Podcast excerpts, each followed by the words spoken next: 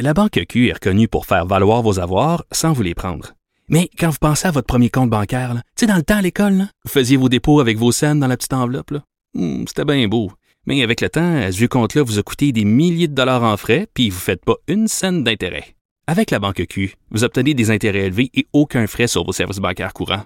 Autrement dit, ça fait pas mal plus de scènes dans votre enveloppe, ça.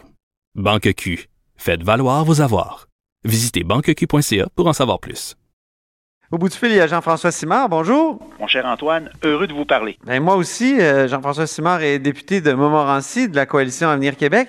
Il est aussi euh, professeur de sociologie à l'Université du Québec en Outaouais. Je fus, je suis en congé sans ça. C'est ça. Service public. C'est ça, exactement. Et et euh, vous avez publié, Jean-François, Jean Lesage vous parle, Les grands discours de la Révolution tranquille avec Denis Monnière. Vous oui, avez chum, oui. euh, rassemblé ces, euh, ces grands discours euh, de Jean Lesage. Et, et évidemment, nous, on fait le tournoi des, des premiers ministres, là, puis c'est pour ça que je fais plein d'entrevues sur les premiers ministres. Jean Lesage, qu'est-ce qu'il apporte principalement à la société québécoise? Parce qu'il est élu en 1960. Oui. On peut dire que c'est- c'est une rupture avec euh, le régime précédent de l'Union nationale. Il y a eu deux premiers ministres avant lui, mais le premier ministre principal, c'est Duplessis. Alors, qu'est-ce qu'il apporte? euh?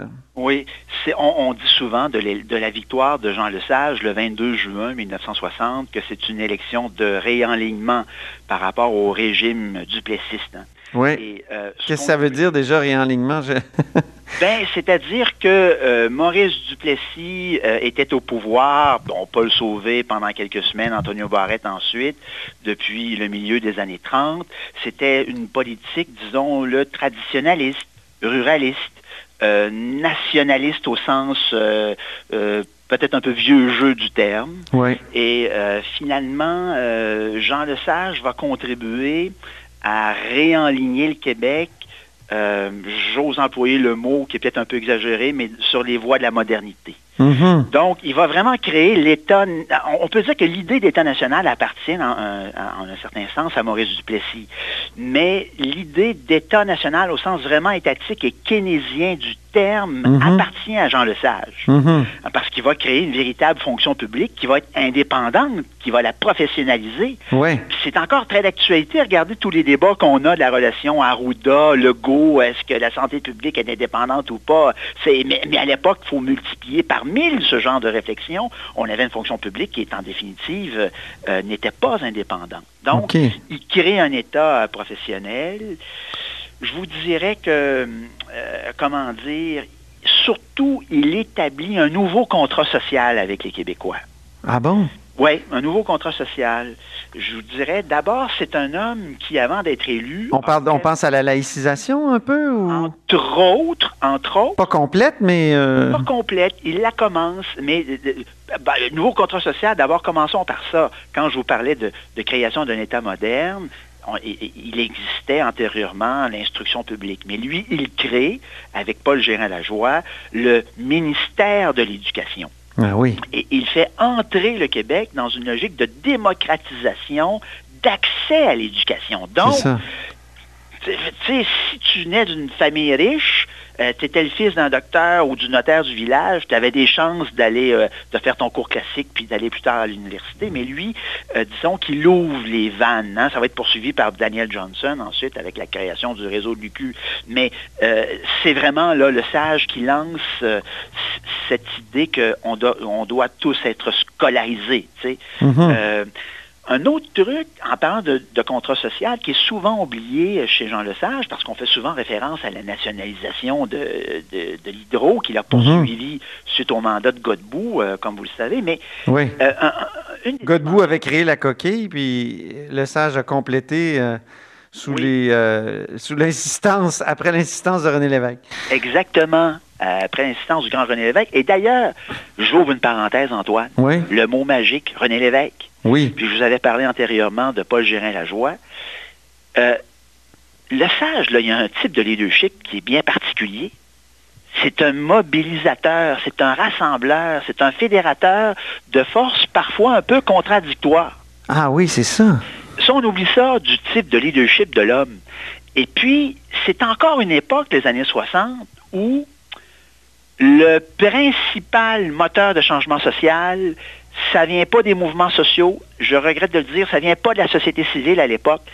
Ça vient pas du clergé. Ça vient pas du monde des affaires dans les années 60. Puis c'est ça que le sage incarne au Mhm. maximum. Le changement social. Ça vient de la politique. Oui, de la politique. La oui. politique, ça veut dire quelque chose, tu sais. Et euh, je fais une petite parenthèse. Regardez euh, François Legault actuellement. Il incarne un peu le leadership de Jean Lesage dans la manière dont il gouverne, dont il passe à travers cette terrible crise qui est de, de la pandémie du COVID. Mais je referme la parenthèse. Oui. la tentation était trop belle. non, non, mais allez-y, il n'y a pas de problème. Oui, et et- et- et l'autre truc aussi, en termes de... Mais quoi qu'il y a beaucoup, beaucoup de monde qui font plus de parallèles ou de... Oui. Des, des- ils disent qu'ils ont comme une, une résonance duplessiste dans, dans, dans, dans la coalition Avenir Québec au- aujourd'hui, donc un nationaliste non souverainiste. euh, ça, que vous diriez quoi à, à ça? Ben, C'est-à-dire que Jean Lesage avait un nationalisme qui était non souverainiste aussi. hein. oui, c'est vrai.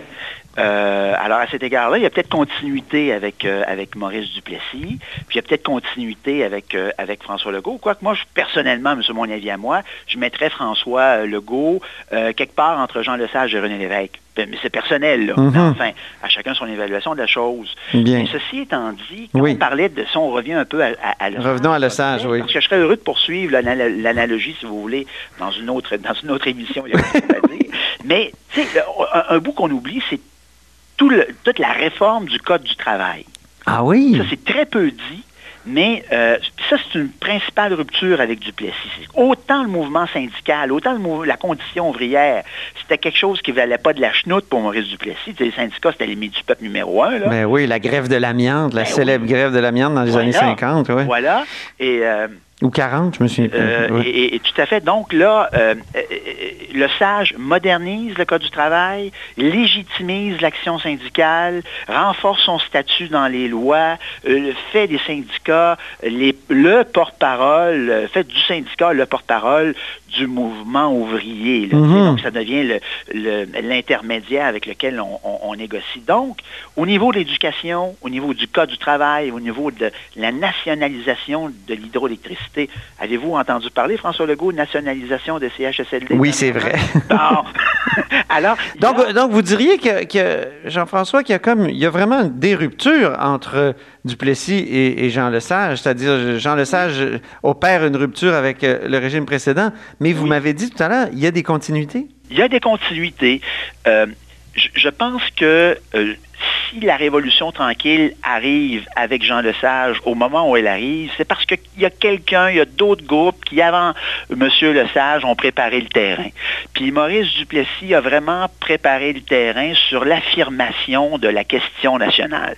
Oui. Euh, sur l'affirmation du, du Québec dans l'espace canadien. Ça, il y a vraiment une continuité là-dessus sur le nous identitaire québécois. Toutefois, Jean Lesage apporte beaucoup de, comment dire, de nuances. Mhm. Euh, il, il- il rétablit, je pense, un dialogue qui était nécessaire avec la communauté anglophone du Québec. Aujourd'hui, on dirait qu'il est plus inclusif. Oui, beaucoup plus inclusif, en effet. Donc, euh, il y, il y a un équilibre, un dialogue, une ouverture très forte avec la communauté anglophone du Québec de son époque que n'avait malheureusement pas autant euh, Maurice Duplessis. Mais il y a continuité dans le fait aussi que... N'oubliez pas que les, les- les- les- les fameuses conférences euh, fédérales, provinciales qu'il y avait avec Louis Saint-Laurent et Maurice Duplessis, euh, qui, euh, qui, qui, qui, qui- qui pensaient la question de la péréquation, ça précède Jean Lesage. Mhm. Et, et- et donc, on peut dire qu'il y a une certaine révolution tranquille qui serait quand même arrivée au Québec sans Jean Lesage, du seul fait de l'action de la péréquation. Une fois que tu as beaucoup d'argent, faut bien que tu penses à des politiques publiques pour dépenser cet argent-là. hein. Ah oui. Donc, euh, euh, ça serait arrivé quand même. Donc, il y a beaucoup de continuité. Euh, Maurice Duplessis qui met de l'avant la, la, la, la SQ, hein, Oui. qui, qui est l'ancêtre de la police de la liqueur. Vous savez ça, hein? Ah non, donc, je savais pas. Oui, donc il y, a- il y a des continuités historiques très intéressantes, euh, mais Jean Lesage vient lécher la, ch- la chose.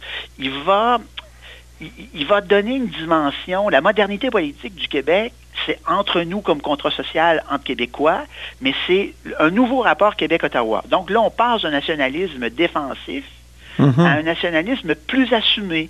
Un nationalisme, euh, je reprends l'expression de, de M. Blanchette au bloc, déconstipé. Oui. Euh, Décomplexé. Décom- oui, voilà, excusez-moi, bien raison. Alors, euh, et, et- et voyez-vous, donc, il y a à la fois continuité et rupture. Mhm. Je pense que c'est ça le génie de la construction du Québec moderne, c'est que chaque PM a su, euh, a su peut-être ajouter sa touche, ajouter sa, une, une couche de profondeur à la dimension de l'État.